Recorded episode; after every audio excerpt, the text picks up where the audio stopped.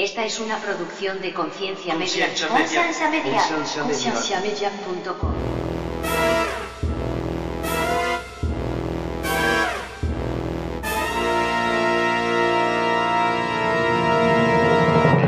Vamos a, a poner un punto bien claro, digamos. Los católicos adoramos únicamente a Dios.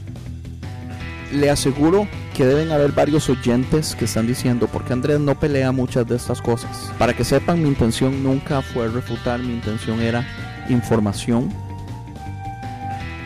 No le puedo pedir yo gusto a una, persona de, de- de la tercera edad cuando recibían la misa en latín. Ellos empezaron a escuchar la misa en español después del año 77, 78.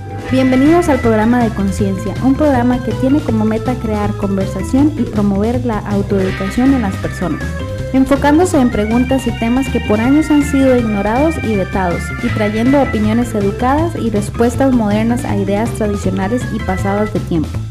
Conciencia es una organización centrada en la existencia de Dios y en la necesidad de que las personas tengan las herramientas necesarias para poder defender aquello en que ellos creen.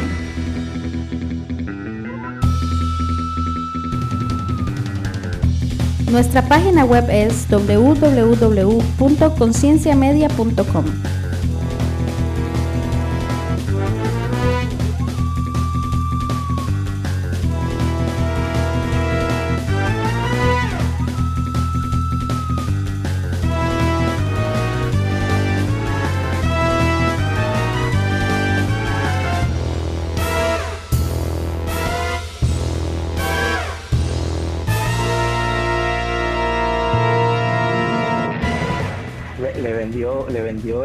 podcast eh, con una idea a, a todos y se quedaron con la duda. Yo, yo me siento Así- mal, yo me siento mal porque la verdad es que en, en el podcast número 45 invertimos muchísimo tiempo explicando de qué iba a ser el siguiente podcast y en el momento que usted y yo empezamos a hablar, man, la verdad es Sí, que se fue. se nos fue, Todo se el- fue. sí, se nos fue hablando de otros temas, lo cual a mí no me molesta porque a mí no a mí no me gusta ser estricto con la temática, a mí me gusta que la conversación se vaya donde se vaya. Y yo siento Eso que se fue a lugares importantes. Eso es lo que hace diferente eh, y le esa- ese saborcito especial al, al podcast. Pues, pues yo, yo pienso lo mismo. Entonces, eh, estamos una vez más con Alex Hernández de Costa Rica, católico, reformado, carismático. Y vamos a hacer finalmente en este podcast lo que teníamos planeado hacer en el podcast anterior, que es hablar de preguntas específicas acerca del catolicismo y que Alex nos explique el porqué de lo que hacen, cómo hacen lo que hacen y cuál es la razón de o el beneficio o eh, si podríamos decir feamente la excusa de por qué hacen lo que hacen. Eso sonó un desmadre. Pero anyway, Alex, ¿cómo está, mae? Pura vida, Andrew. Todo bien, todo bien. ¿Qué me cuentas? ¿Todo, todo tranquilo? Todo tranquilo. La verdad es que yo pienso que invertimos tantísimo tiempo el episodio pasado hablando de, de nuestra juventud y el colegio y todo eso, que yo no sé a cuánta gente le importará, pero man, a mí me trajo tantísima nostalgia. Bueno, yo, yo creo que ahora usted va a tener un montón de gente que va a conocer más de usted de la época de colegio que lo que usted se acordaba. Yo creo que, yo no sé si a mí me preocupa que la gente sepa cómo era yo antes, mae, pero le voy a dar la oportunidad de que cuente un chisme mío, algo vacilón o algo así, mae, eh, Ah, con el fin de que me haga quedar mal, mae, o no sé. Cuente lo que le dé la gana de mi infancia. O, perdón, de mi, de mi adolescencia. Los. ¿qué? Los dos años que nos conocimos. Los dos años que estuvimos en, en el colegio, que compartimos. No, no, pero, pero la mayoría, la mayoría de las, de las, de las memorias que yo tengo con, con usted, mae, son, son bastante buenas. Sí, lo único, lo único gracioso es que Andrés era la sota de las mujeres del colegio en esa época. Ay, mae.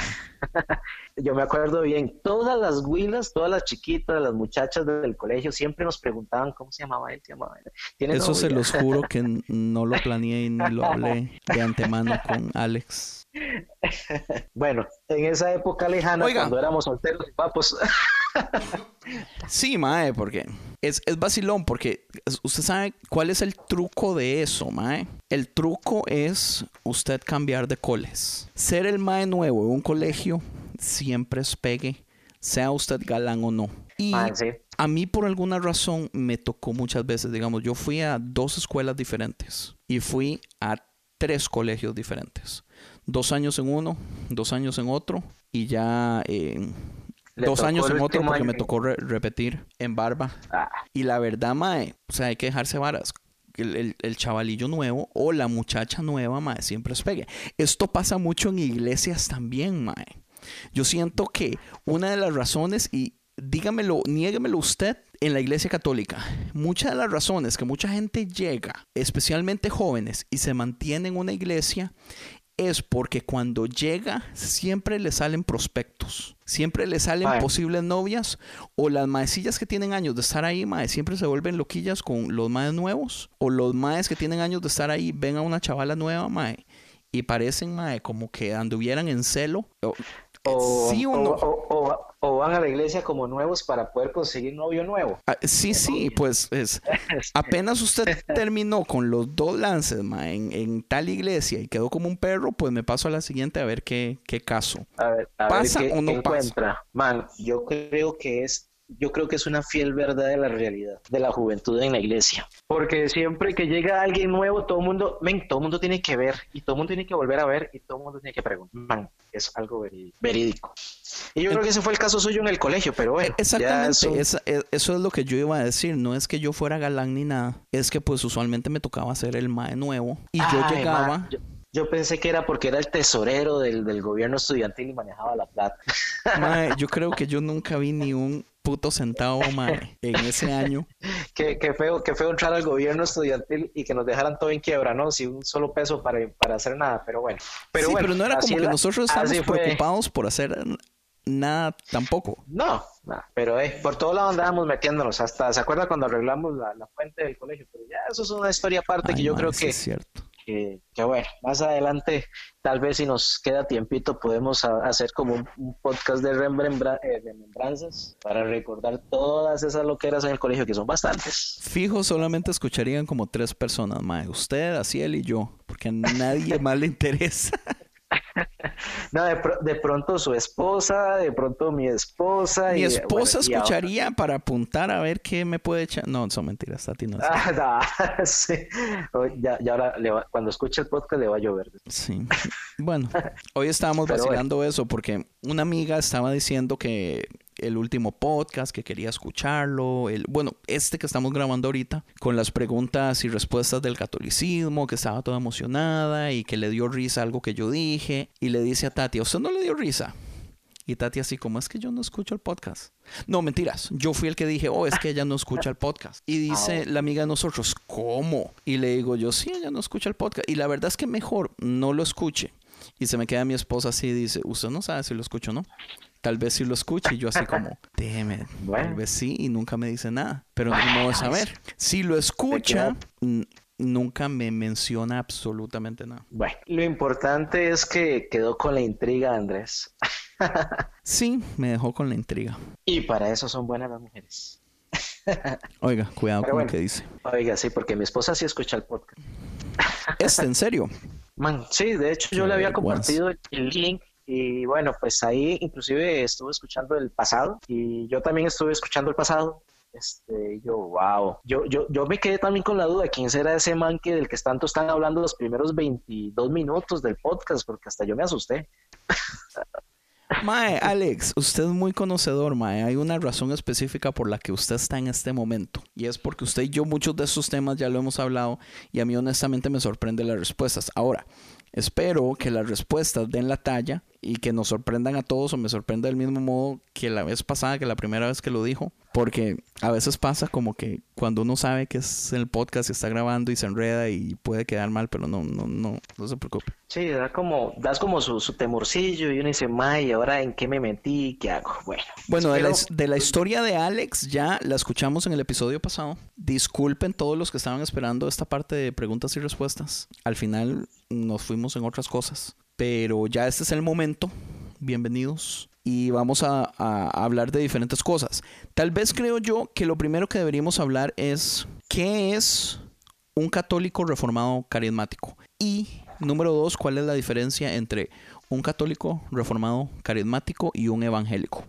Ok, Tomando Este- en cuenta, perdón, que todos somos cristianos, eso ya lo entendí. Eso, esa es la base de, la fe. Todos tenemos un punto de inicio y es, y es Cristo como, como Salvador y Redentor, eso lo aceptamos.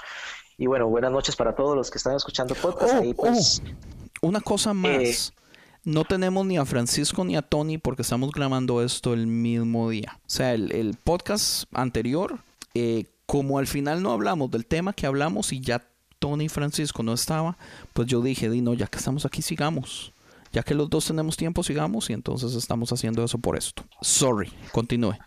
bueno, eh, bueno, buenas noches a todos los, los, que escuchan el podcast.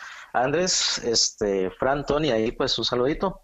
Eh, bueno, pues eh, primero que todo, este, eh, como, como para ir aclarando un poquito el tema, digamos, no soy reformado, soy carismático, renovado, que es, ah. viene siendo casi que, el, que la terminología puede ser similar, pero, pero no igual. O sea, como dicen juntos, pero no revueltos.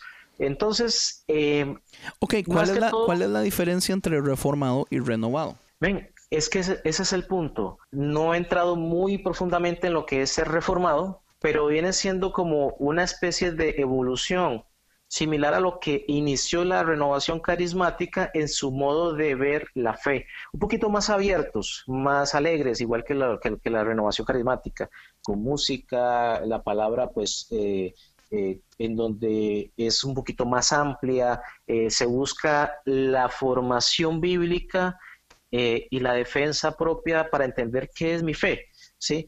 Porque podemos decir que yo soy, por ejemplo, católico, pero ¿qué tan, ¿qué tan cristiano católico soy? ¿Hasta qué punto he llegado? ¿Qué conozco de mi fe? Y si puedo defenderla o no. Y ahí es donde está el punto entre lo que es un católico promedio, yo me considero un católico promedio, este, pero entre los que son católicos de nombre o los que yo llamo de gradería y los que realmente se han preocupado por conocer eh, más a profundidad lo que significa ser un cristiano católico. Ahora, ¿hace, ¿hace usted esa diferencia basado en denominación? O sea, gracias a que su iglesia pertenece a cierta denominación, han logrado dar esos pasos extras, pero otros católicos de, digamos, los católicos regulares no lo han hecho y entonces esos católicos que van a esas iglesias no pueden ser renovados porque no han dado ese paso y usted sí por la iglesia o hay católicos regulares que van a iglesia católica regular que Mira, si han dado el paso, eh, entonces usted también los considera renovados. o sea, ¿es la palabra renovada por denominación o no? Eh, no, es un movimiento dentro de la Iglesia Católica, pero es cómo se vive ese movimiento dentro de la Iglesia lo que hace la diferencia. Es como, eh, como te dijera, eh, como cuando vos tenés el Pentecostés en su vivo y en su vivo momento, ese fuego, este, y vives intensamente eh, tu fe al, extremo de que no solo, no solo disfrutas la Eucaristía, eh, sino todo lo que tenga que ver con el aprendizaje de la fe. Ahora, tenemos católicos pues que son conocedores, pero son muy, este, como te dijera, este, más Mm, con un perfil un, poquito, un poco bajo. No estoy diciendo que sean de segunda categoría para nada, pero también tenemos los que solo van a misa los domingos y no les interesa nada más. Entonces, eh, hay una gran diferencia entre esa manera, esa vivencia de fe. Hay muchos más movimientos dentro de la Iglesia Cristiana Católica, pero en el caso mío, eh, mi, mi experiencia vivida, es renovación carismática. Ok, entiendo. Ahora, ¿cuál es la diferencia entonces de renovación carismática a un evangélico? O, tal vez hablemos primero de las similitudes, porque digamos, los dos utilizan música en vivo, por ejemplo, para empezar desde lo más básico con, con banda completa. Full musicians, cantantes. Las canciones son full worship, alabanza. ¿Ustedes cantan canciones de artistas evangélicos al igual que artistas católicos? Eh, sí, sí, claro, por supuesto. Además, yo creo que en el podcast anterior yo hice como una pequeña referencia, sobre todo cuando hablé de la, de la muchacha que conseguimos como voz principal, que en ese momento estaba, estaba sonando fuerte Ingrid Rosario y yo dije, uff, apenas para poner a montar eh, por el poder de tu amor. Nosotros cantábamos mucha música en esa época de Marcos Witt, eh, de Jesús Adrián Romero, en ese entonces estaba como empezando Alex Campos también, empezamos a tocar música de Alex Campos, empezábamos a, cantar este, eh, música, bueno, vamos un poquito más, más, otras, como otra época, cantábamos música de Ani Berríos, por decirte algo, de Jorge Orellana, este pero también cantábamos música de Martín Valverde, de Daniel Poli, de, eh, Luis, Fernando Scoy, este, que son cantantes católicos también, y eh, pues hacía como un poquito esa, esa, esa vivencia de que nosotros pensamos que la música, cuando se es para Dios, no existe denominación. O sea, yo pienso, esa es mi, esa es mi ideología. Si la música es para Dios, no existe denominación. Yo no puedo decir que una, una canción es cristiana evangélica porque la canta un artista cristiano evangélica, si es una, una canción para Dios. Y si es para Dios, es para el pueblo. Y si es para el pueblo, todo el pueblo puede disfrutar de esa de, de ese, eh, de, ¿cómo puedo decirlo? Como de ese avivamiento, esa revelación eh, y ese don que Dios le dio para escribir y componer y montar esa canción. Pucha, yo dije, ¿por qué no? Claro, eso me trajo cualquier cantidad de problemas dentro de la, de la parroquia donde yo, donde yo me congregaba. ¿Para qué? O sea, no le voy a mentir. Porque ellos no, ellos no querían hacer ¿Por qué específicamente? Bueno, lo que sucede es que cuando nosotros empezamos con el ministerio eh, con banda completa, eh, tuvimos eh, la contraparte de las personas más tradicionales que teníamos dentro de la parroquia y era una lucha constante. Este, porque no lo veían con buenos ojos. De hecho, a mí... Pues era pura religiosidad entonces siempre. pues había parte de y había parte de incomodidad la no aceptación de la evolución de la fe, por decirlo de esa manera. Entonces, eh, por ejemplo, yo una vez eh, eh, me paró una señora ya mayor y me dijo, usted, usted es un desgraciado evangélico disfrazado, usted no tiene que estar en la iglesia. Y yo dije, señora, con permiso. y ya después, cuando llega como 100 metros, puta desgraciada esa. porque obviamente uno por respeto tal vez no contesta, pero ¿quién, pero también uno es un ser humano y yo no sé, yo iba ofuscado por media calle, entonces imagínense, yo iba con la cara roja, roja el chichón y yo decía, esta desgracia ya no me la bajo ni con un tarro de aceite, pero bueno, o sea, estamos hablando de una época en donde uno era un joven, un adolescente y pues estaba viviendo una época fuerte, intensa. Sí, sí, este hasta cierto punto frágil uno en esas varas, eso es entendible. Aparte de eso, digamos, eh, predicación, se da predicación. Mm, claro, por supuesto. Eso eh, es, eh, la, palabra es importantísima dentro del, movimiento. de hecho, una de las particularidades de la renovación carismática es precisamente la, palabra, ¿sí? Eh, la formación de los líderes es, es prácticamente obligatoria. Eh, no podés, no podés seguir pensando como cuando iniciaste. Este, eso es un hecho, te obligan a avanzar. Y lo bonito de esto son los retiros, porque para hacerte eh, renovado tenés que tomar el curso de iniciación, que es, es un, un, retiro espectacular, del cual no puedo entrar en detalles porque nos piden sigilo secreto. Exactamente, es, pero es una vivencia espectacular en donde el avivamiento que se vive, Andrew, es algo increíble. Vea, yo, cuando yo lo viví, tenía por ahí 14 años, ¿sí? pucha. Entonces, eh, lo que yo le comentaba, o sea, cuando hicieron el curso, eh, se suponía que eh, había cierta edad mínima, pero iban a ir los más viejos del grupo y ¿qué hacemos con, la mascota? Sí, usted era el, más joven del, grupo. E, entonces, ahí iba el muchacho colgado porque qué feo, qué feo dejar por fuera a un chico de tres años y medio en ese entonces y, tal vez se hubiera sentido el, muchacho, se hubiera ido y se hubiera perdido posiblemente un gran líder, un, gran predicador, no sé, posiblemente, o sea, digo yo. Este, y es esa parte, esa esa, esa experiencia para mí fue súper, súper intensa y marcó un antes y un después. Mae, eh, aparte de eso, hay como por ejemplo, digamos, ministerios, ustedes tienen ministerios de niños, crean ministerios de arte, crean ministerios de danza. Eh, es, la escuelita, digamos, dominical está dividida por edades o cosas así, o siguen haciendo lo que es, ay, ¿cómo se llama, Mae? Catecismo. Catecismo, sí. Ok, de hecho, el catecismo es la primera enseñanza que la iglesia directamente le da a los, a los chicos. ¿Y a qué edad se eh, empieza? Porque aquí le, demuestro mi ignorancia completa de la iglesia católica. Eh, bueno, se empieza a los siete años para hacer la primera comunión cuando termines el tercer nivel, ¿ok? ¿Cuánto Entonces, duran los niveles? Un año, Un año cada nivel. sí. Ah, no seas tan huevón, eso es un montón. Eh, bueno, pues así es el, el asunto. Y, y de paso, eh, ahí pues nos metemos con el tema del bautismo, porque todo empieza con el bautismo. Resulta ser que cuando nosotros somos bautizados, que es una de las críticas más, más intensas que tenemos sobre en uno de los puntos álgidos ahí dentro de, de las diferencias que tenemos. Us- ustedes Eh, entonces bautizan a los bebés también. Nosotros bautizamos a los bebés, pero tomamos como referencia. Yo lo tomo como una referencia bien interesante, porque nosotros tenemos dos etapas del bautismo. Ya empezamos en lo etapa- bueno. Varas, explícanos Sí. eso bien, ma. Ah, eh, ma, Andrew, ¿usted pidió pizza? No, no, vas. De- este- Debería, debí. Este, ven, eh, mira, entonces son dos etapas del bautismo que se, que se viven. La primera es eh, cuando se es bebé, ¿sí? Nosotros somos bautizados y aceptamos, mm, se puede decir que aceptan por nosotros los padrinos esa aceptación de, de la palabra, de ser miembro de la iglesia, pero nosotros tenemos una referencia y es la presentación del niño Jesús en el templo. Y más o menos viene por ahí el asunto, porque aparte de aceptar esa, esa experiencia vivida como, como miembros de la iglesia, a morir a nuestro antiguo yo para ser hijos de Dios a través del bautismo, este, eh, nosotros tal vez lo hacemos de manera prematura, como dicen, pero tenemos la referencia de la presentación del niño Jesús en el templo, y eso está en la Biblia.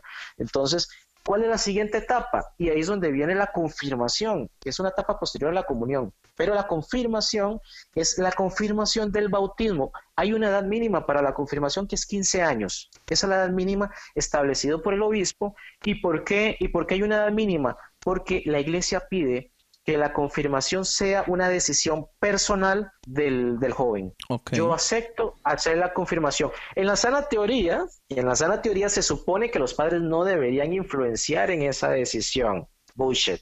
¿Ok? Sí, sí, sí. sí. O sea, es, es como que digan yo- que los pastores no influencian en, en el bautizo regular de los evangélicos tampoco. Eh, Exacto, o sea, se supone que es una decisión propia del joven, pero sabe- sabemos que habrán las personas que presionan a sus hijos para que no es que usted lo quiera hacer o no quiera hacer, es que lo va a hacer. No, o sea, pero sabemos que se da. No es la idea, pero sabemos que se da. Entonces, es como, por ejemplo, el término de que hijo de pastor tiene que ser pastor porque, porque sí. Ay, sí, Sí. Dios mío, no. O sea, entonces, y ahí, ahí me meto con una, una parte este, sensible porque yo sé que a, a muchos pastores no les gusta que se, se diga eso, pero men, es una realidad y se da. Entonces, Sí, y, sabemos y que se hay- les avergüenza que los zapatos del padre eran de tal tamaño y usted tiene que llenarlos. Y y no solo eso, si puede crecer un poquito más mejor. muchos Entonces- entran a, a- Muchos se ponen los zapatos sin querer y obviamente lo que hacen es ir a patear todo y destrozar todo porque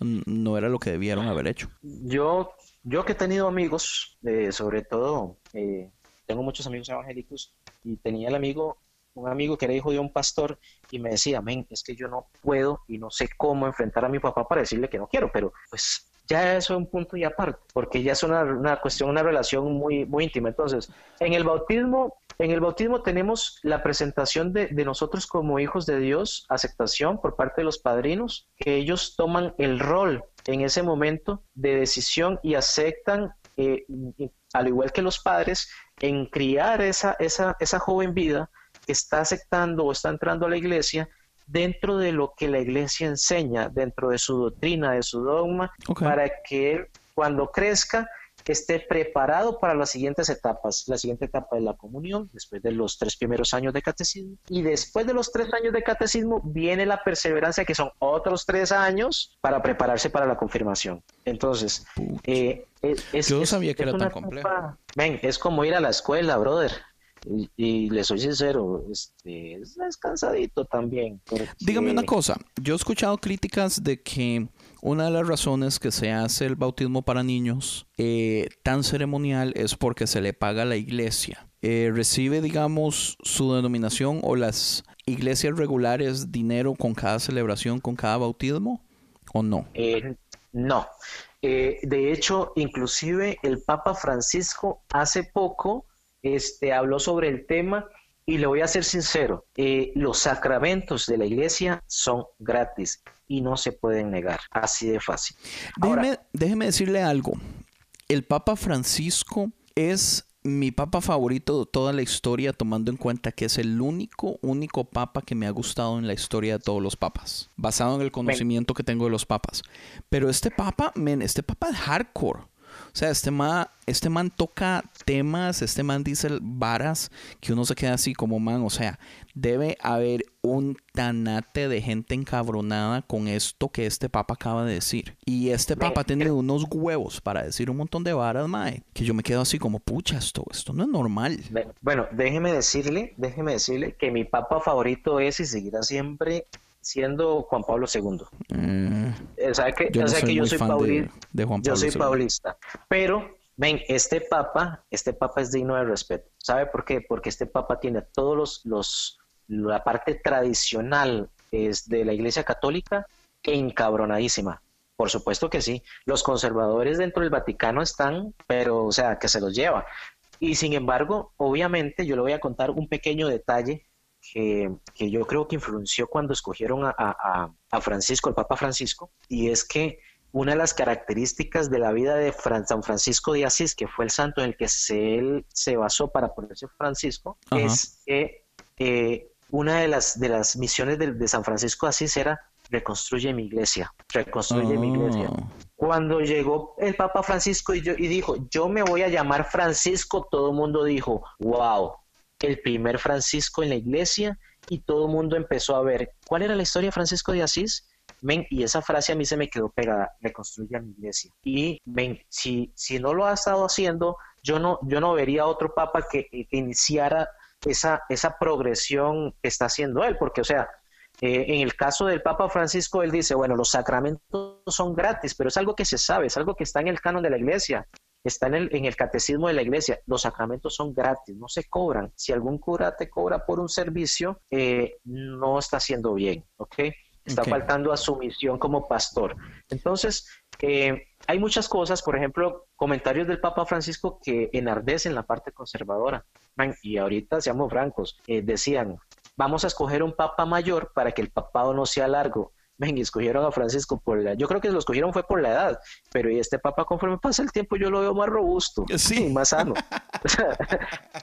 entonces, bueno, decimos, es, e, e, es, un hombre que está en gracia y está reformando la iglesia, o sea, está reconstruyendo la iglesia, pero no es una reconstrucción que vaya a ser de la noche a la mañana. Sí, por supuesto, pero, pero yo siento, ¿cuántos, ¿cuántos años tiene Francisco de estar en el poder, por más hereje que mm, suene? Man, eh, el papado de Francisco yo creo que tiene como cuatro o cinco años. Man, para, para hacer cuatro o cinco años yo siento que ha cambiado bastante. Bastante, men.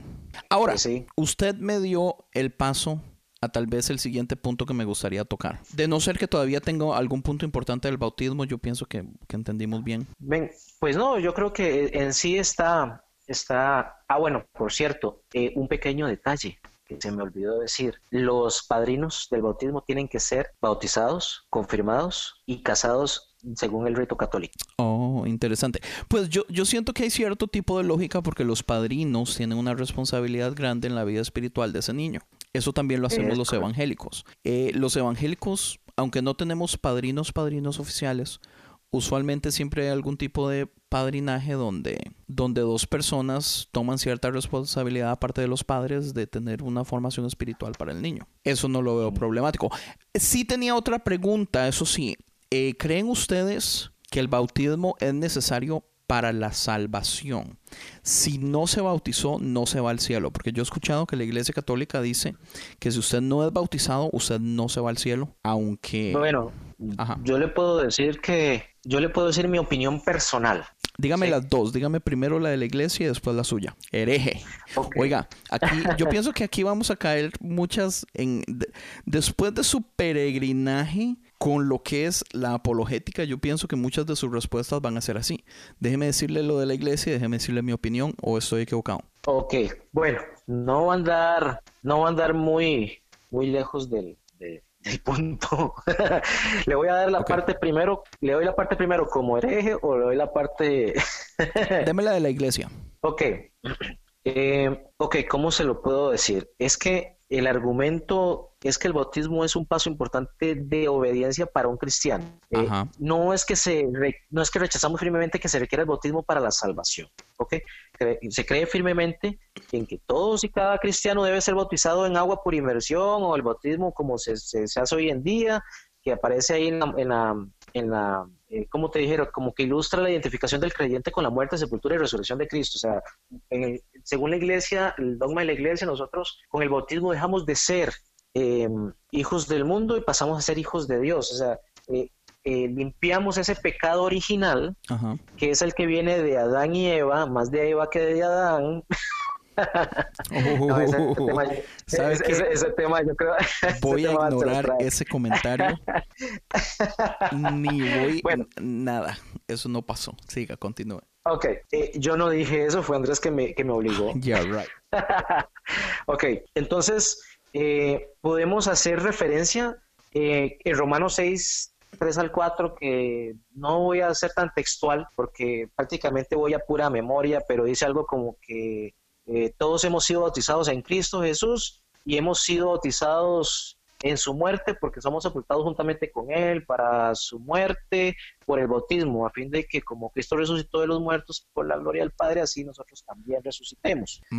Eh, eh, entonces, bueno, resulta ser que eso se añade a la fe de Cristo como un requerimiento para la salvación según en la sana teoría, nosotros necesitamos del bautismo para entrar al cuerpo de Cristo, para entrar como hijos de Dios. Pero eh, la, situación va mucho más allá. O sea, el decir que debemos ser bautizados para ser salvos es, es decir que debemos añadir nuestras propias buenas obras y obediente a la muerte de Cristo.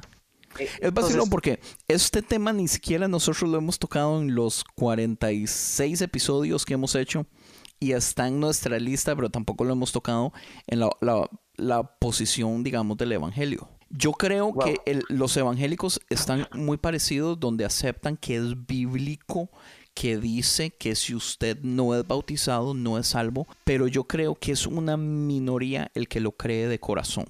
A la gente la verdad no le interesa. Y bueno, y tenemos siempre el ejemplo pues del de que es del ladrón, ¿verdad? En la cruz. Podemos tener como referencia al ladrón, nunca fue bautizado. Además, yo creo que el ladrón fue creyente hasta los últimos cinco minutos de su vida y sin embargo se la robó. Sí, correcto. O sea, el mejor ladrón de la historia de la humanidad fue el que estaba al lado de Jesucristo en la cruz. Se, literalmente le robó la salvación. ya entendí. sí, es, es el, más, el, más jugado de toda la historia de la humanidad se robó la salvación en el último minuto. O sea, utilizó la sapriora, dijo un man. Este... Por pura hablada, para que vea que la, la hablada es importante, mae. Sí, pues ya ve. Eh, fijo el mae era vendedor de carros. No, no, no. o vendía Herbalife o quién sabe, mae. Algo así. Breteaba en una así de, de piramidal, quién sabe. El MAE llegó a venderle tiempos compartidos a, a, sí, sí. planes vacacionales.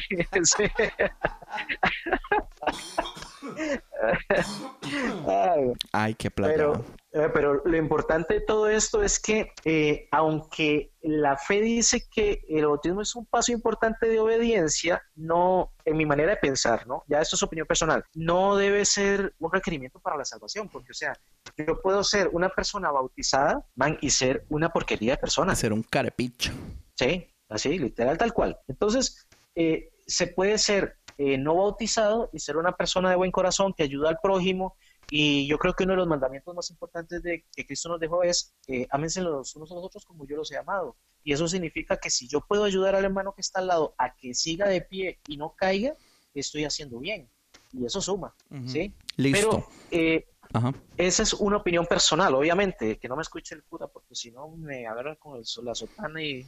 no hay problema, es, es 100% entendible porque yo pienso que, eh, yo, es más, yo tengo esta opinión de que la mayoría de pastores y curas, muchas de las cosas que predican no se las creen en realidad, pero es parte de su trabajo, es parte de su cheque tener que predicarlas. Entonces, no hay bronca. El siguiente punto que usted mismo fue el que... Ven, dígame. Antes, antes de que termine, eh, eh, como en el antiguo podcast, nosotros pues eh, hablábamos mucho de Pablito. Pablito es una referencia muy importante, ¿sí? En el caso mío. Entonces, eh, Pablo es mi eh, personaje un- favorito, man. eh, man, Pablo, Pablo es un caso, brother. Pablo, definitivamente, eh, para mí, Pablo es, es un, un- un- un pilar y tan importante dentro de la fe por todo lo que él pasó y por todo lo que hizo después antes de que le rajaran la cabeza.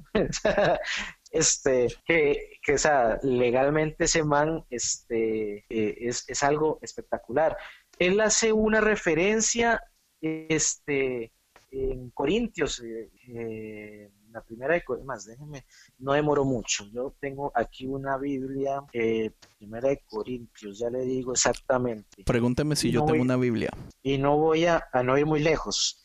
Primera de Corintios 1, 14. Ojo lo que dice Pablito. Gracias a Dios no bauticé más que a Crispo y a Cayo, así que nadie diga que fue bautizado invocando mi nombre.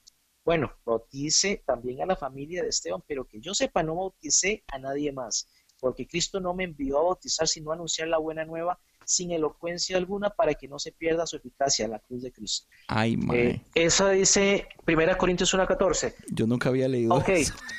eh, ok, Re- resulta ser que ahora vamos a entrar en la, en la parte de, de lo que yo decía, man. Desgraciadamente la- lo que yo pasé por apologética me hizo buscar muchas preguntas y respuestas y yo dije, bueno, listo, pero ¿por qué, por qué aquí me aparece y técnicamente hablando me dice que el bautismo no es un punto necesario para obtener la salvación? ¿Me va entendiendo? Sin embargo, Sí, correcto. si vemos la historia, si, si vemos la historia, Jesús mismo se hizo bautizar por Juan el Bautista para poder iniciar su apostolado, su misión. Entonces, puedo entender que nosotros podemos aceptar el bautismo como, como, un, como, como un dogma, como un rito, como algo muy importante en nuestra fe para ser parte de Cristo, porque al igual que nosotros somos parte de la iglesia, la iglesia es parte del cuerpo de Cristo y el cuerpo tiene muchas partes, estamos claros en eso. Ajá. Pero, ¿qué parte de, esa, de, de ese cuerpo me toca a mí y qué función debo cumplir? ¿Antes del bautismo o después del bautismo? En el caso de nosotros los católicos, ¿antes de la confirmación o después de la confirmación? Que yo acepte mi misión como cristiano católico dentro de la vida espiritual, dentro de la vida de la iglesia. Este, algunos lo aceptan, otros dicen, no, aquí voy en mi, en mi, en mi, en mi estado de confort. Sí, correcto. Entonces, eh, muy posiblemente eh, yo, mi opinión personal, el bautismo para mí es una parte esencial de mi fe, ¿sí? Porque me hace partícipe del cuerpo de Cristo, pero no significa que porque no sea bautizado no tenga derecho a la salvación. Punto. Perfecto. Eso es más que suficiente para mí. Este, algo interesante que quería mencionar es que por muchísimos años eh, el bautismo se veía como, bueno, obviamente como dice la Biblia, que es un renacer. Entonces las personas tenían su bautismo relativamente antes de morir, porque y no lo hacían mm, de inmediato. Estamos hablando, digamos que el mismo Constantino es parte de esto. Constantino no quiso bautizarse hasta que estuviera a punto de morirse, porque eso aseguraba una mejor salvación, porque usted salía nuevo del agua. Entonces daba el permiso de que usted pudiera seguir pecando o hacer las cosas que usted hacía durante su vida eh, y ya esperar mejor al final para bautizarme. Pero ok, pasemos al siguiente tema entonces, que son los santos. ¿Por qué la Iglesia Católica adora y le ora a los santos? Bueno, y si su denominación eh, hace lo mismo. Ok, dos cosas. La iglesia como tal es una, ¿sí? Y volvemos a la etapa Correcto. eh, con todo y los, los diferentes, este, con todo y los diferentes eh, grupos internos dentro de la iglesia, es una. Todos nos debemos obediencia al Papa. Ahora, lo de los santos no los adoramos. Y es un punto que eh, se ha tratado de ir enseñando desde la perspectiva nueva de la renovación. Nosotros no somos, este, ¿cómo se diría? Eh, idólatras sería el término, Ajá. sino todo lo contrario. Nosotros veneramos la existencia de seres humanos tal cuales como, como usted y como yo, que sí lograron una comunión tan estrecha con Dios que pudieron vivir en santidad. Entonces, eh, la Oh, cuestión oh, de las oh. imágenes, Pero entonces Ahora- aquí hay ot- otra pregunta con respecto a vivir en santidad. le, le escucho la pregunta. Sorry. ¿Qué es para usted entonces vivir en santidad? ¿Vivir en santidad es como lo que, como Jesús que vivió sin pecado? O, expliquen relativamente qué es eso Es de que- vivir en santidad. Ok, vamos al, al- al punto y vuelvo y repito, por eso Pablito, Juan Pablo es un, un punto tan, tan increíble, porque el mismo Pablo escribe, escribe, sean perfectos como yo o busquen, ser la, busquen la perfección en Cristo como yo la he buscado, ¿ok? Entonces somos llamados a ser pero, pero de Dios. de hecho él dice, tales. sean perfectos como yo soy perfecto. bueno, yo no usted- quisiera usted le poner ese cambió, término tan... Pero, sí, pero yo- así yo es como, verdad- como lo dice la Biblia en que- cierta traducción. Eh, la Biblia dice, sean perfectos. Eh, después del curso de apologética, hermano, yo creo que yo empecé a decir, busquen ser, porque una cosa es que nosotros nacemos perfectos, porque Dios nos hace perfectos, ¿ok? Ajá, Pero nuestra ajá. condición de hombre, la condición de hombre nos hace imperfectos. Entonces, por eso yo a veces prefiero no decir, utilizar palabra perfecto, sino más bien buscar la perfección en la fe, en la oración y obviamente en la guía espiritual de, de- de Jesús. Ahora, Jesús es un, Cristo es, fue un, un punto de, de- de inflexión donde la historia fue tan perfecto que la, la historia se divide antes y después de Cristo. Entonces, la Sí, vida porque, de porque nosotros fue- creemos que Él es Dios. eh, exactamente, pero véalo así, si no fuera, si no fuera ese punto de quiebre en la historia, ven, entonces ni siquiera la ciencia tomaría como referencia el antes y después de Cristo. Ajá. Toma este punto así como, como bastante interesante. Entonces, eh, yo, después de todo ese proceso que he estado en, esa, en esa búsqueda de la verdad, yo dije, bueno, somos perfectos porque somos creados a imagen y semejanza de Dios, pero no somos perfectos por nuestra condición humana. Entonces, ¿qué nos toca a nosotros? Buscar la perfección. ¿Cómo la podemos encontrar? Bueno, hay muchas historias, hay muchas experiencias documentadas en la iglesia a través de los santos, en donde ellos de diferentes maneras llegan a tener la santidad. Algunos en oración profunda, otros en su estilo de vida. El caso de San Francisco de Asís. Ven, San Francisco de Asís no era un hombre extraordinario, era un hijo de un, de un, de un millonario empresario pudiente. de Yo creí que iba a decir un hijo de Pu. Ah, no, no, no, ese es, o- ese es otro. Ese es, ese- Ese es otro Francisco. Sí, Ah, yo creo que yo lo conozco. Ese vive, sí, ese porque ese más vive en Heredia. Ah, no, yo, yo decía uno que vive en Burbank. Ah, no, yo creo que ese al menos son, son primos, pues. Eh, Tal vez. Entonces, eh, ya recal- recalando esa historia, eh, hay hombres que deciden renunciar a todo, renunciar a todo, porque inclusive en la Biblia Jesús le contesta al joven rico, has, has contestado bien, mas solo te hace falta una cosa por ser perfecto. Ve, vende todo lo que tienes, dáselo a los pobres y ven y sígueme. Ven. O sea que la vida en perfección, en comunión con Dios, a través de la palabra, a través de la oración, a través de las obras, es posible. Pero Entonces, ven, ¿usted sí cree, usted sí cree entonces que uno tiene el poder como para llegar a cierto nivel de santidad o de perfección uno como humano? Eh, yo no lo llamaría perfección y no lo llamaría santidad. Yo lo llamaría comunión con Dios, con Dios Padre. En comunión. Vivir en comunión. Ven, vivir en es que comunión. eso es a lo que yo me refiero, que usted tiene las respuestas perfectas. Porque todas las respuestas que usted me está dando por ahorita, yo concuerdo con todas. Y aún así estamos hablando de temáticas en donde es algo que yo no estoy de acuerdo y, y usted sí. Entonces, por eso quiero que sepa que usted no es un católico promedio. Continúe. Yo insisto, eh, yo insisto en que soy un católico promedio, un católico cristiano católico, porque hay que hacer la aclaración. Entonces, eh, volviendo al tema, eh, es comunión con el Padre significa estar en gracia y cuando uno está en gracia es más fácil tomar las decisiones adecuadas y correctas. Ok. Ahora, seamos francos, la gracia de Dios no viene más que por la misericordia que nos tiene a nosotros. Nosotros no. Yo iba a decir algo parecido. Yo iba a decir que, pues, se supone que la gracia la tenemos todos. Todos. Sea usted estudioso, sea usted persona que trata de llegar a esa comunión o acercar esa comunión. Bueno, pues ese es el punto. O sea, la gracia, la misericordia de Dios es muy grande y la gracia no la, no, no la tenemos merecida. Más bien Dios nos la ofrece a cualquiera que quiera seguirlo, Se- sea un hombre imperfecto o no sea perfecto, sea bautizado o no sea, o no sea bautizado. La gracia de Dios es para todos. Quienes acepten la gracia y quieran vivir conforme a la voluntad de Dios, ya es una decisión completa y absolutamente personal. En el caso, y Pablo Man, volvemos a lo mismo. Yo creo que usted y yo posiblemente seamos paulistas porque hablamos mucho de Yo Pablo. creo que sí. Pero es que, man, pero es que Pablo, Pablo definitivamente llegó a entender mucho más profundamente. Yo creo que se man tomó un curso de apologética con, con Cristo por aparte de los, de los 11 restantes. Tengo las sospechas.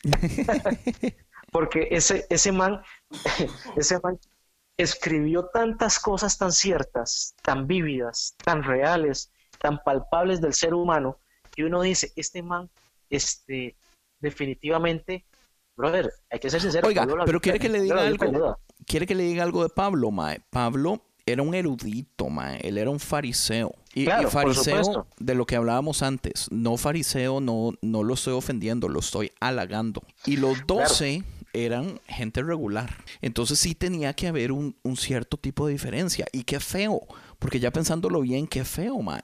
Que en mi opinión mi favorito es Pablo, porque Pablo Mae tenía otro nivel, hay que dejarse varas.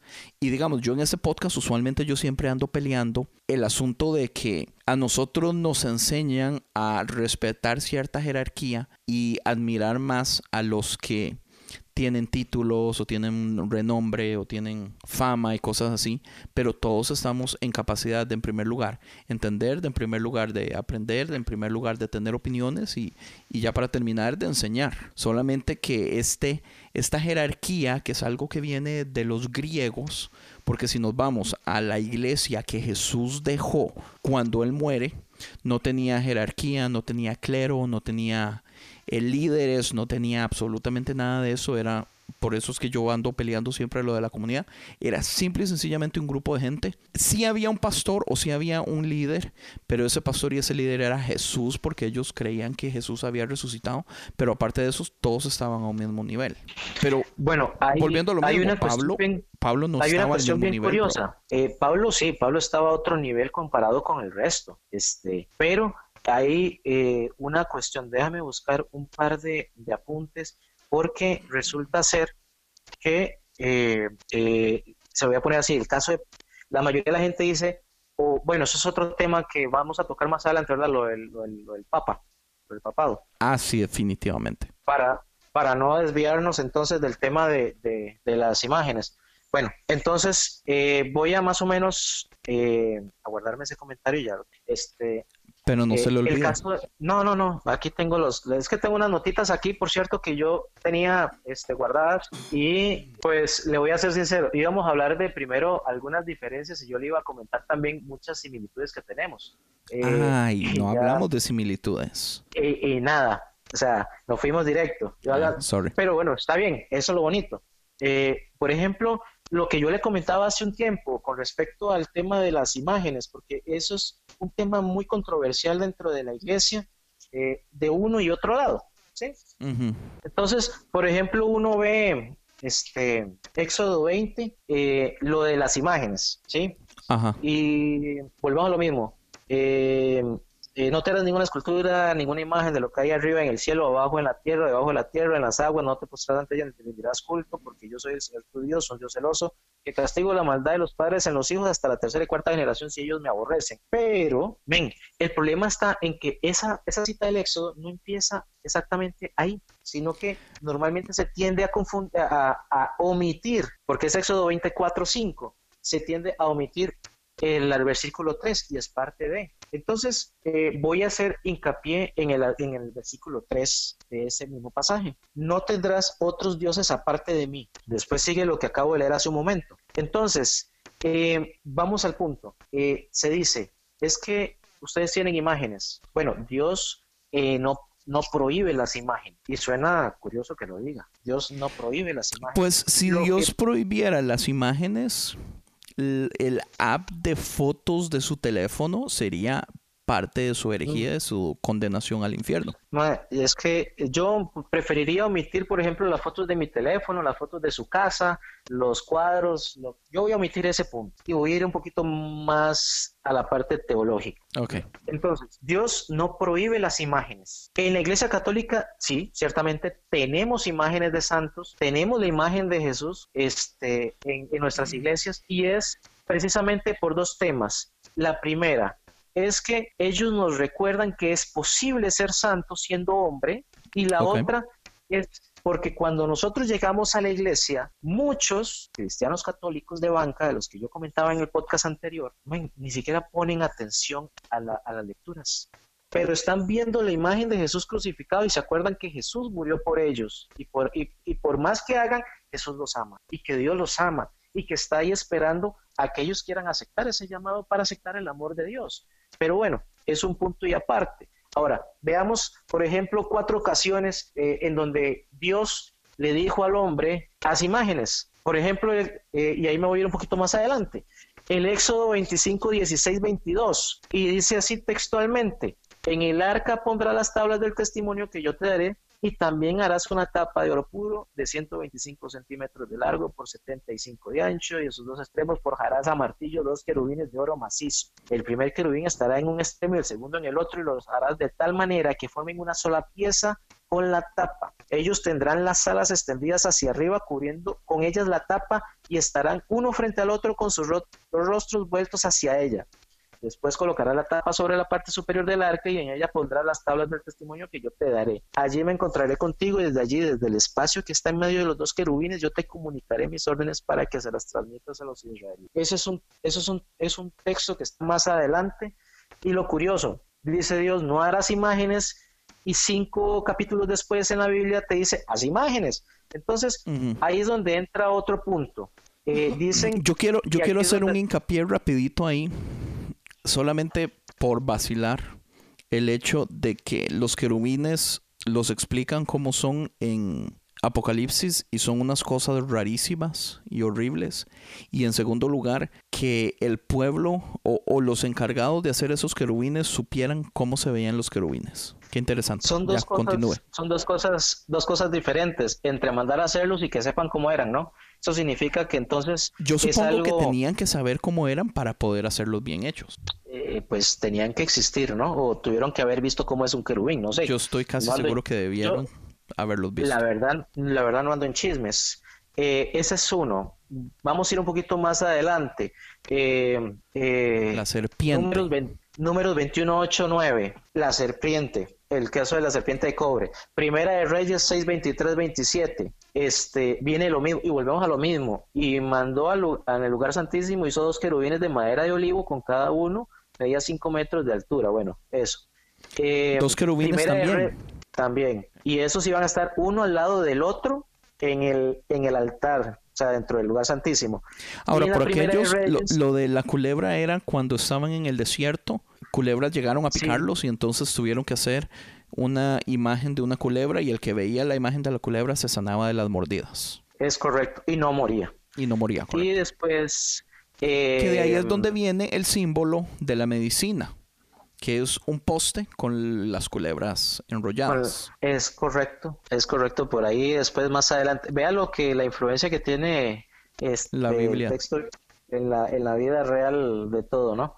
Y la primera de Reyes 7:28, por decir este una cuarta cuarta este, cita. Ejemplo, sí. Y sí, eh, en este caso eh, este, este texto de Primera Reyes habla sobre esos paneles, habían figuras de leones, de toros y de querubines y lo mismo sobre el armazón, tanto arriba como abajo de los leones y toros, habían unos adornos en bajo relieve. Este, ¿En, dónde se hicieron esas imágenes? Primera de Reyes 7, 28 al 30. Ajá. ¿Pero en dónde se hicieron? ¿En un templo? Esos, man, la verdad, sinceramente, no, no tengo el contexto del lugar ah, donde los hicieron, pero hace referencia. Pues si quiere busco la cita. Es que, no es este, necesario porque tenemos muchas cosas que hacer. Con que usted diga la ah, cita, el que quiere ir a ver dónde estaba puede ir a ver. Hay que confirme cualquier cosa que después me corrija. Mm, yo pongo su email después. Ah, ok, perfecto. Ya imagino el correo mío, Andrés. Todo lleno de porquería, seré. No, eh, desgraciado, no sos católico, ¿qué estás hablando? No, entonces, bueno, no sería, la, no sería la primera vez que me llaman herejo, que me llaman este protestante disfrazado, no créame, créame que no. Entonces dicen que, bueno, dicen que un texto este, fuera de contexto es un pretexto. Vamos a, ver eh, eh, la cuestión. Entonces, en el capítulo 20 de Éxodo este, hay prohibición de imágenes.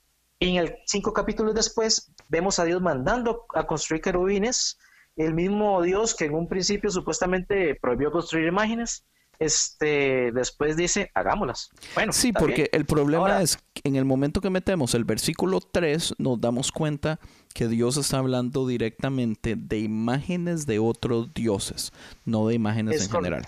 Ahora, eso se debe a que cuando Dios en un principio prohíbe lo de las imágenes, lo hace con un fin. Y entonces ahí es donde vamos a la parte de, del éxodo de Israel, en donde construyeron un becerro de oro para adorarlo y dijeron, este es tu Dios Israel, el que te hizo salir de Egipto. Y eso está eh, eh, Éxodo 34. Ok. Pucha, Alex, eh, usted, está, usted, está, usted no es definitivamente un católico promedio, pero continúe. Vamos, me, voy a, ir a dormir pensando, no soy promedio, no soy promedio por culpa suya. No es promedio. Ah, ok, entonces eh, hay, varias cuestiones. La, prohibición no es de imágenes, es de dioses. Yo no puedo aceptar como cristiano católico poner en el lugar de Dios otra cosa que no sea Dios, porque nosotros adoramos es a Dios. Aceptamos la salvación a través de Jesucristo como tal. Las imágenes que tenemos son recordatorios de personas que fueron capaces de llegar a ser este, eh, fieles a, lo, a la voluntad de Dios y por eso vivieron en gracia y fueron personas eh, que sobresalieron en sus épocas. Póngale diferentes épocas de la, de, la, de la, historia de la humanidad y seguirán habiendo más. Lo que, lo que pasa es que vamos al punto. Tenemos esa cuestión de que los viejitos llegan y le prenden una velita a tal santo porque buscan tal cuestión. Yo no voy a criticar que lo hagan, no voy a criticar que lo hagan porque al final yo no sé quién tiene más fe, si esa viejita que prendió la, velita o yo. Y mi función no es juzgar. Desgraciadamente no tengo esa capacidad y por lo tanto no debo. Entonces... Pero, pero usted cree que ellos están actuando por ignorancia o usted cree que está bien? Por supuesto, por supuesto. Vamos a hablar, vamos a hablar una parte muy importante. Si yo soy un cristiano católico que no recibí la formación. Ven, estamos hablando de personas de la tercera edad, que son los que más tienen esa costumbre de prender velitas. Correcto. Eh, no recibí la formación a la que yo sí tuve acceso, porque estamos hablando de una época en donde la gente misa muy la recibían en... Puede ser, no, puede ser no necesariamente gente de la tercera edad, puede ser joven, no, no, pero humilde, con poca... No necesariamente, no necesariamente. Te voy a, te voy a explicar por qué. La iglesia este, ofrece la información, ofrece los cursos, ofrece la formación gratis, no hay que pagar por ella, está ahí, es de que yo quiera ir a buscarla para formarme. Ahora, eh, es una cuestión de convicción. Si yo quiero ser un buen cristiano, yo voy a, tratar de, de, saber cómo ser un buen cristiano. Y si yo quiero saber cómo es ser un buen cristiano, voy a buscar el camino más idóneo. ¿El camino cuál es más? ¿Más idóneo cuál es? La Biblia. Y ahí a partir de ahí voy a conocer también lo que la iglesia me predica y voy a profundizar, no me voy a quedar solo con lo que me dicen. En el caso de las personas de la tercera edad, man, no le puedo pedir yo gusto a una, una persona de, la tercera edad cuando recibían la misa en latín. Ellos empezaron a escuchar la misa en español después del año 70 y, Sí, es increíble eso. 77, 78. Me explico. O sea, nosotros, si yo hubiera nacido en el año 60, yo voy a decir, yo recibí hasta casi los 20 años la misa en latín y me preparaban para contestar lo necesario en latín. Y esa era la vida del cristiano católico en esa época. Entonces... Sí, o sea, en realidad no es culpa de ellos. Eso, eso es algo que yo he estado trabajando mucho en, entender que mucha de la ignorancia de las personas no es culpa de ellos. Eh, no, aunque, aunque siempre hay de algunos que se hacen a los huevones, ¿verdad? Sí, pues, pues uno no, puede generalizar, digamos. Yo, yo, a mí me gusta, últimamente yo he estado diciendo eso. Lo que yo aprendo no es culpa que a mí me enseñen cosas erróneas. Lo que es mi culpa es que yo me quede en esa enseñanza errónea cuando yo he podido ir y buscar la verdad y no lo he hecho. ¿Entiende? Es una diferencia muy grande. Ok, entonces todo esto lo entiendo y está perfecto pero démosle un pasito más para arriba. María. Ese tema es un tema bien, bien, bien curioso. En el caso mío, yo le voy a decir que yo no soy muy mariano. Bueno, yo creo que ya usted se lo he comentado. Sí, sí, sí. Eh, nosotros, Nosotros me, hice el asombrado por, por puro efecto dramático. este, sí, como, wow, y puso la cara y todo, y ya mandó la, la figurita ahí en el, en el Messenger, como, wow. En- en- Este- Entonces aquí deme las dos posiciones. Deme la posición de la iglesia como iglesia y deme la razón por qué usted no es tan mariano. Ok. Eh, ¿Le puedo dar la posición mía primero o quiere la de la iglesia primero? De todas maneras, yo no la tengo muy clara porque yo, le, yo le voy a ser muy, muy sincero. Yo respeto a María. Bueno, voy a empezar por mi posición. Ok, está bien. Y Yo re- sabe que respeto y admiro muchísimo el hecho de que usted me diga no la tengo clara. Porque eso es una de las cosas que a mí más me molestan de los cristianos es lo que les cuesta admitir que no tienen claro algo. Es o, o lo sé perfectamente o, si mejor no no sé algo lo voy a avergonzar a usted de que esa pregunta es del diablo para yo no tener que responder, pero no pueden aceptar que no saben algo, mae. Saquen la batería y aquí ese instrumento del diablo, me dijo una vez una señora Mae, cuando a- metiendo así es la gente. instrumentos a la iglesia. Mae, es que me dio gracia porque es pura reacción a la ignorancia. Porque resulta ser que muchas veces nosotros, eh, los cristianos, cometemos el error de tildar todo de diablo, ¿sí? En- o sea, lo que no nos conviene es el diablo. Sí, correcto. Y no necesariamente, no necesariamente lo que no nos conviene, no necesariamente es malo. Muchas veces eso pasa para que nosotros lleguemos a donde Dios quiere que estemos. Pero bueno, ya Es- eso esa es un una conversación, que- sí, pero eso es una conversación que yo tuve en Instagram con una foto que puse de, de Seth Meyer preguntándole al diablo por qué lo culpan de todo y el diablo diciendo que es pura ignorancia. Eh, esa es una de las cosas que a mí más me molesta de los cristianos con la facilidad de que Man. le echan la culpa al diablo para no tener que tomar la responsabilidad ellos de las cosas que hacen. Ah, man, yo le cambiaría ese meme, le pondría abajo. Ah, no, es culpa del marketing. Es puro marketing, se lo juro. Ven, este, bueno, eh, la cuestión es que como la cuestión es que muchas veces escuchamos que nosotros adoramos a la Virgen. Vamos a vamos a hablar, digamos, eh, en el tema en el tema de la adoración, que es conocido como la tría. Debe ser eh, rendida solamente a Dios. Eso lo tenemos claro en la Iglesia. ¿sí? Lo que pasa es que con la Virgen es una situación eh, muy interesante. Yo, como le digo, no soy muy mariano, eh, así que no conozco mucho del tema. Le voy a dar mi posición. Yo la venero, la respeto, porque es una de las figuras más importantes que tenemos dentro de la fe, porque si no hubiera sido por María, la salvación no hubiera llegado al mundo. Esa es una explicación muy básica de lo que yo creo de la Virgen María. Ahora, ¿usted no cree uno- que es la mamá de Dios?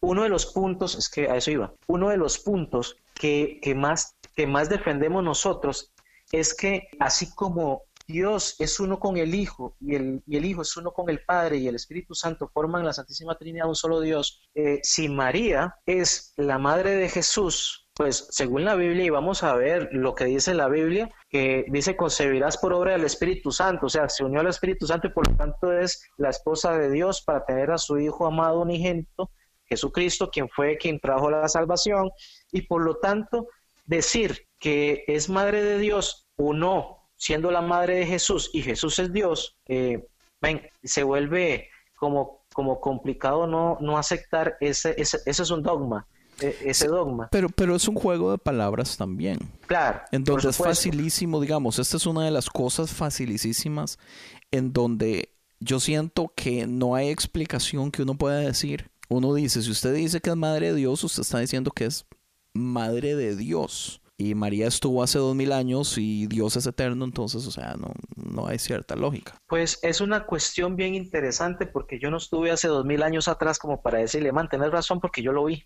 Sí, Bueno.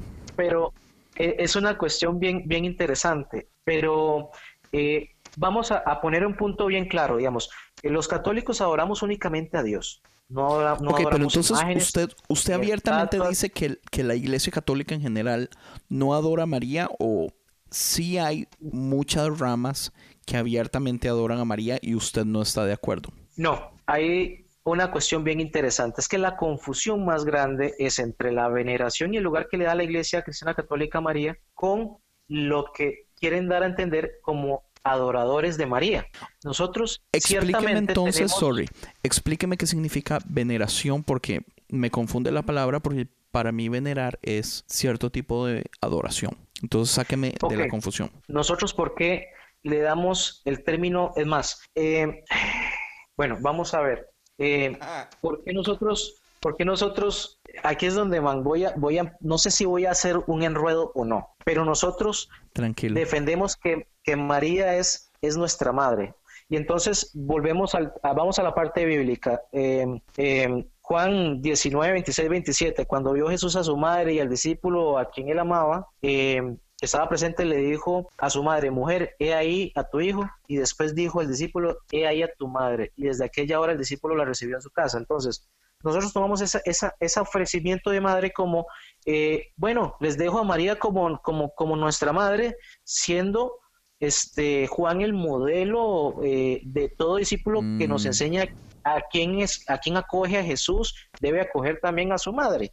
Este, eh, es, es curioso porque eh, si vamos hablando más, volvemos más adelante, curiosamente yo creo que Juan es el, de los cuatro el más mariano de todos. Eh, Juan 21, 25 dice, hay también muchas otras cosas que hizo Jesús, de las cuales si escribiéramos una por una, pienso que ni aún en el mundo cubrían los libros que se tendrían que escribir. Pero la parte, la, la parte importante es la parte de la vida de Jesús, en donde María se sacrificó por estar y someterse a la voluntad de Dios para el plan de salvación de la humanidad, no puede quedarse fuera de contexto, ni mucho menos eh, hacerla a un lado porque es parte fundamental del plan de salvación de Dios.